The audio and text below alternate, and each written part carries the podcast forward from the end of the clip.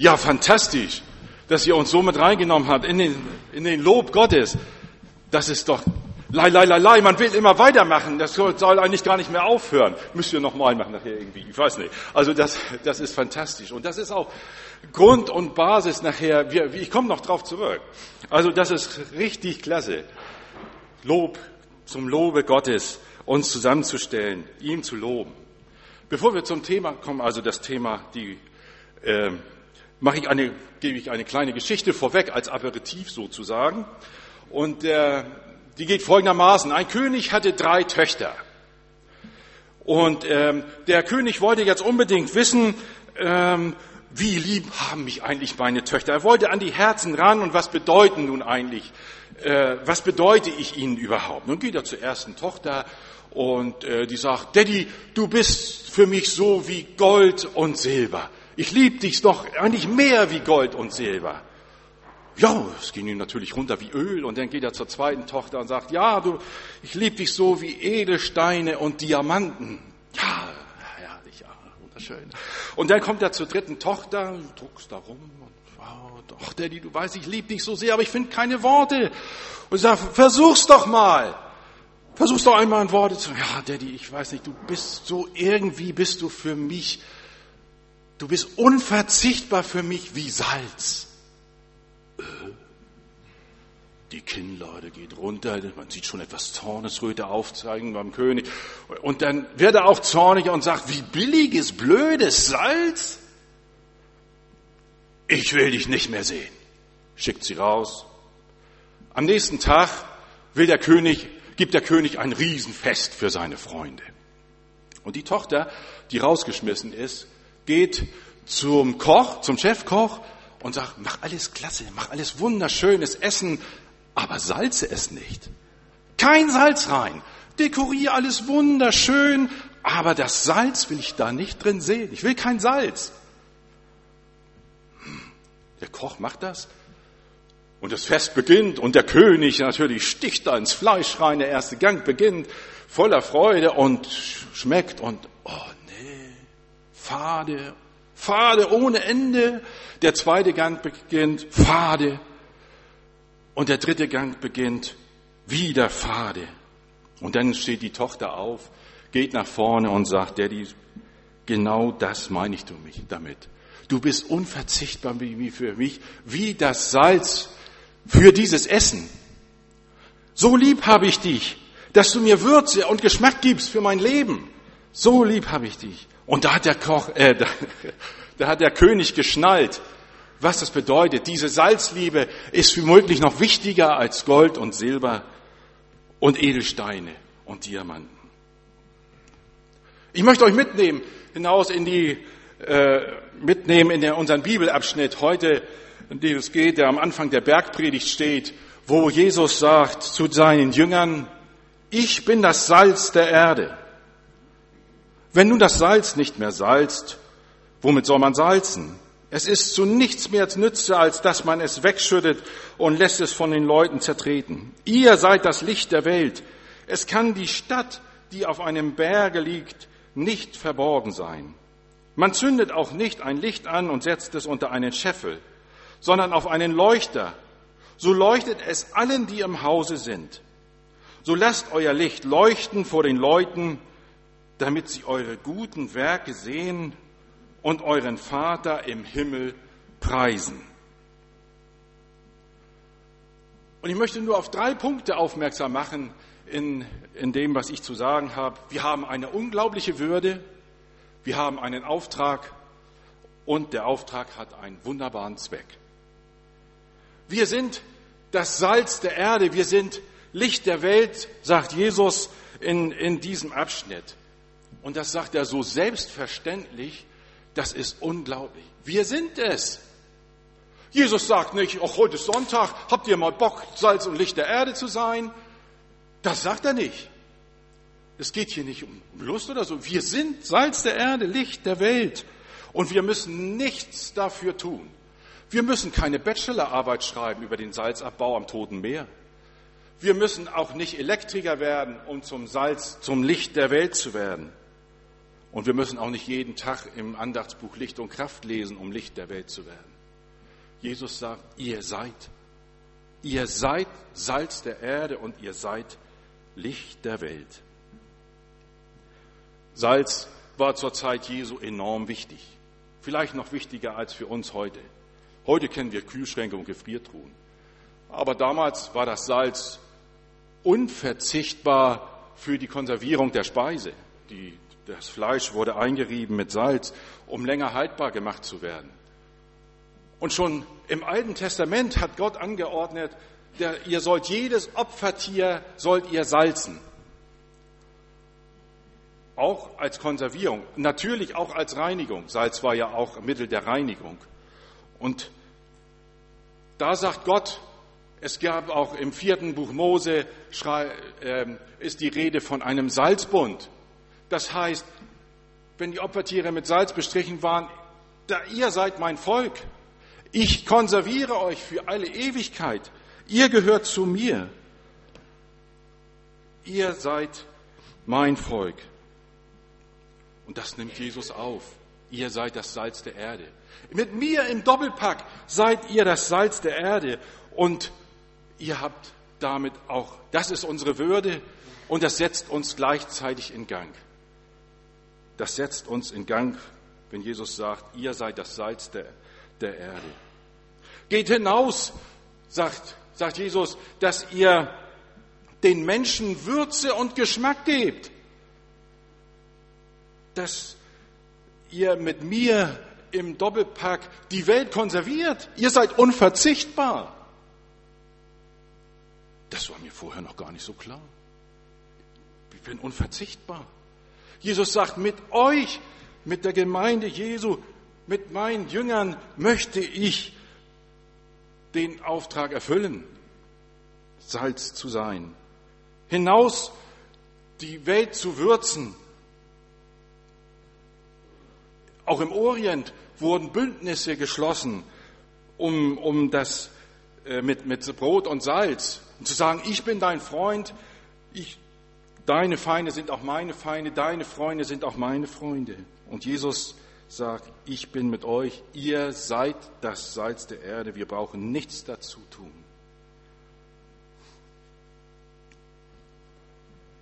Letzte Woche Samstag war ich mit meiner Mutter in Hamburg zum Krankenbesuch. Zu meinem Onkel, dem geht's nicht gut, also zu ihrem Bruder. Dem geht's nicht gut und die Angehörige sagte, boah, nee, ist vergebliche Liebesmüh, da fahrt man nicht hin, kriegt er sowieso nicht mit. Und ich habe gesagt zur Mutter, das sehe ich anders. Und sie sagt, das sehe ich auch anders. Und dann sind wir hingefahren und er war so baff, er war so erstaunt und er war so freudig, überrascht über, über unseren Besuch. Da habe ich gemerkt, das war richtig, das war genau richtig. Da konnten wir ihm etwas Würze, etwas Licht hineingeben in seinen tristen Krankenhausaufenthalt. Kann denn dieser Auftrag auch in Gefahr geraten? Wisst ihr, ich kenne auch, kenn auch die andere Seite.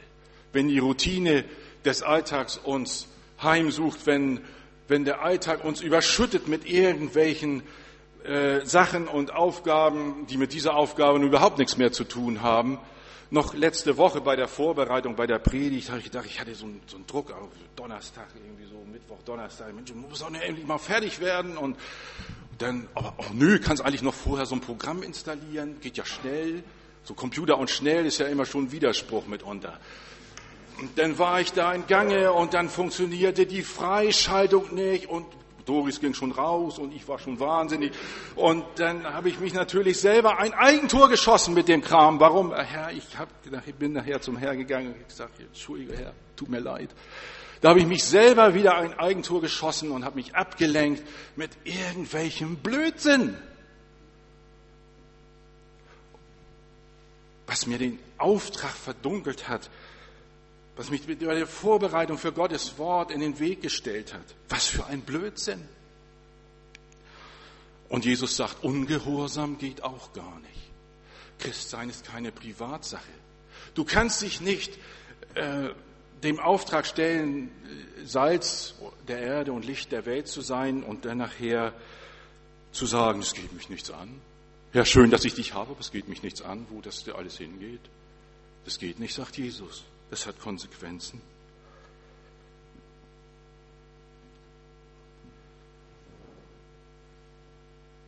Und Jesus führt dieses Bild weiter. Den Auftrag führt er weiter. Ihr seid das Licht der Welt. Ich war dankbar für den, für den Vortragssong am, am Anfang. Licht der Welt, in deinem Licht, in, in, in deinem Licht erkennst du mich. In deinem Licht bin ich erkannt. Und Jesus sagt, ich will euch gebrauchen, Licht dieser Welt zu sein. Strahlt hinaus in diese Welt. Und wo das Licht Jesu in diese Dunkelheit der Welt mitunter hineinfällt, da bleibt nichts so, wie es ist. Wenn das Licht Jesu in den Hass und in die, in die Eifersucht, in den Neid, in die Süchte dieser Welt kommt, dann bleibt nichts so, wie es ist. Und wir gehen dem hinterher, der selber gesagt hat, ich bin das Licht der Welt. Wer an mich glaubt, der wird nicht mehr wandeln in der Finsternis. Oder wenn Jesus sagt, ich bin in die Welt gekommen als ein Licht, damit wer an mich glaubt, nicht in der Finsternis bleibe. Da wird Matthäus jetzt auf einmal ganz johannisch.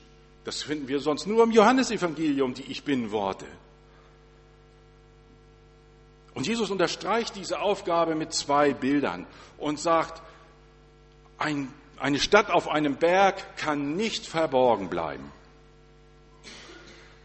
Bisher damals waren die Städte, die auf Berge gebaut waren, mit Kalkstein gebaut. Und tagsüber haben diese Steine das Sonnenlicht reflektiert in einer ungeahnten Weise und die waren weithin sichtbar, diese Städte auf einem Berg. Wir sollen das Licht reflektieren, dass Jesus uns zu angestrahlt hat, dass er Wohnung genommen hat bei uns. Wenn Jesus sagt, das Licht fällt in dich hinein, ich nehme Wohnung bei dir, dann kann nichts so bleiben, wie es ist. Und du darfst es und du hast die Aufgabe, es auf das Licht hinauszutragen. Und wenn ich Wohnung bei dir nehme, dann ist das, dann tun wir das auch gerne, dieses Licht weiterzugeben, auszustrahlen, reflekt, Gottes Licht zu reflektieren in die Welt hinein. Wir haben das ja eingangs gesungen. Ich gucke noch mal schnell auf meinen Spickzettel hier. Wenn wir gemeinsam gehen in Gottes neue Welt, lässt Gottes Geist uns Menschen sehen, die er uns an die Seite stellt. Gott will durch unser Leben den Segen weitergeben an alle groß und klein. Wo dieses Licht hineinfällt, ist Gottes neue Welt. Bereitet vor auf die Ewigkeit. Und wir dürfen jeden Tag auch bitten, Herr, heute ist Sonntag, heute ist Montag oder Dienstag. Herr, stell mich hinein in diese Welt, lass mich Salz sein, lass mich Licht sein in diese Welt hinein und diesen Strahl weiterbringen, der mich erfüllt hat. Das andere Bild, was Jesus gebraucht, ist heute ein typisches Sprichwort. Stell doch dein Licht nicht unter den Scheffel. Das kennen wir doch alle. Und das heißt doch, sei nicht bescheiden. Trag deine guten Eigenschaften hervor deine Kenntnisse, deine Fähigkeiten, deine, deine Intelligenz. Verkauf dich nicht unter Wert. Lass dein Licht strahlen. Sagt Jesus. Was für ein Blödsinn, das Licht mit einem Eimer überzustülpen. Der Scheffel war ein Maß für Getreide. Kein, kein Flüssigkeitsmaß, aber ein festes Maß für Getreide. Niemand macht sowas, sagt Jesus. Dass man das Licht, dass man da einen Eimer rüberstellt, dass die Flamme erstickt. Leuchtet in eure Umgebung hinein. Im Doppelpack mit mir seid ihr dazu ausgerüstet und ausgestattet und ihr habt die Würde Und ihr dürft es tun. Und Menschen werden sich verändern.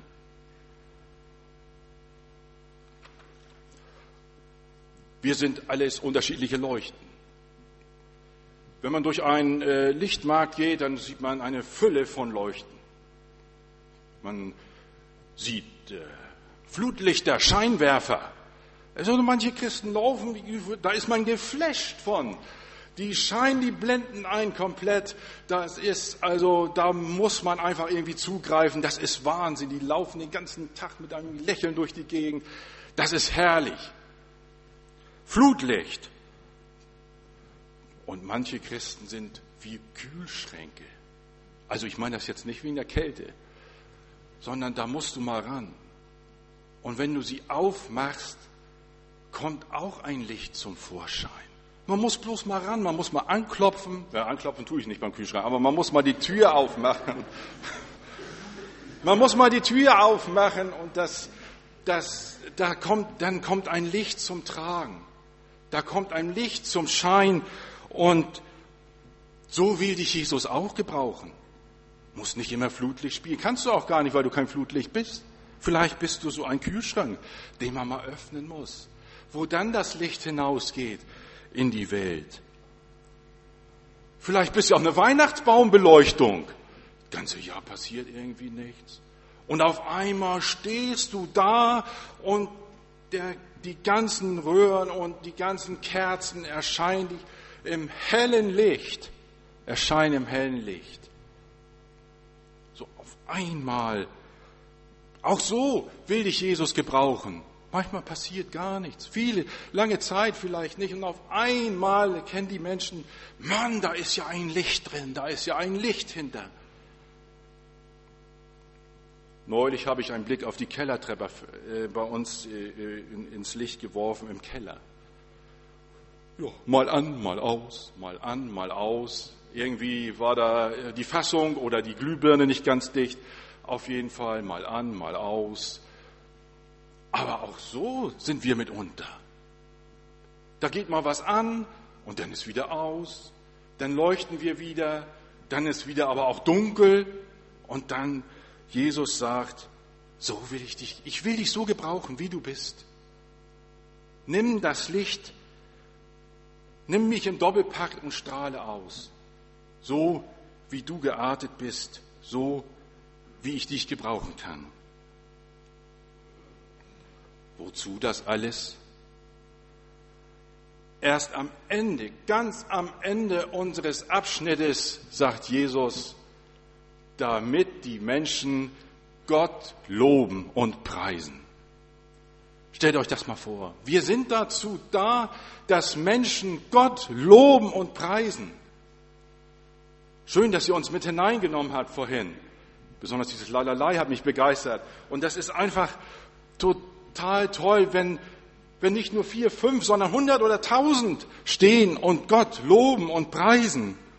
Ihm zur Ehre. Nicht, weil es um unsere Ehre geht, nein, nein, sondern weil es ihm, weil es ihm zur Ehre dienen soll. Gott zu loben, Gott zu preisen. Was für ein wunderbarer Zweck und was für eine wunderbare Aufgabe für uns, die uns in Gang setzt, die uns in Gang setzen müsste, um das zu erreichen. Denn wo das Licht hineinfällt, in die Dunkelheit der Welt, da ändert sich die Stimme. Da wird aus Nörgelei oder, oder, oder Hasstiraden Lob Gottes. Die ganze Schöpfung jubelt dir zu und alles sagt mir, so schön bist du. Die Wellen tanzen, die Winde wehen, in allem Leben bist du zu sehen. Und auch ich preise dich. Und wie David singe ich hier und heute, Halleluja, du bist mächtig, du bist gut. Halleluja, unser Gott, der Wunder tut. Halleluja, nichts soll mir so wichtig sein. Halleluja, ich verehre dich allein. Dieses wunderschöne Lied von, von Albert Frei. Das drückt es aus, worum es geht. Und dazu will ich uns ermuntern, dass wir Scheinwerfer Gottes sind, auf unsere Art und Weise und dem Leben Würze und Geschmack geben können zum Lobe Gottes. Amen.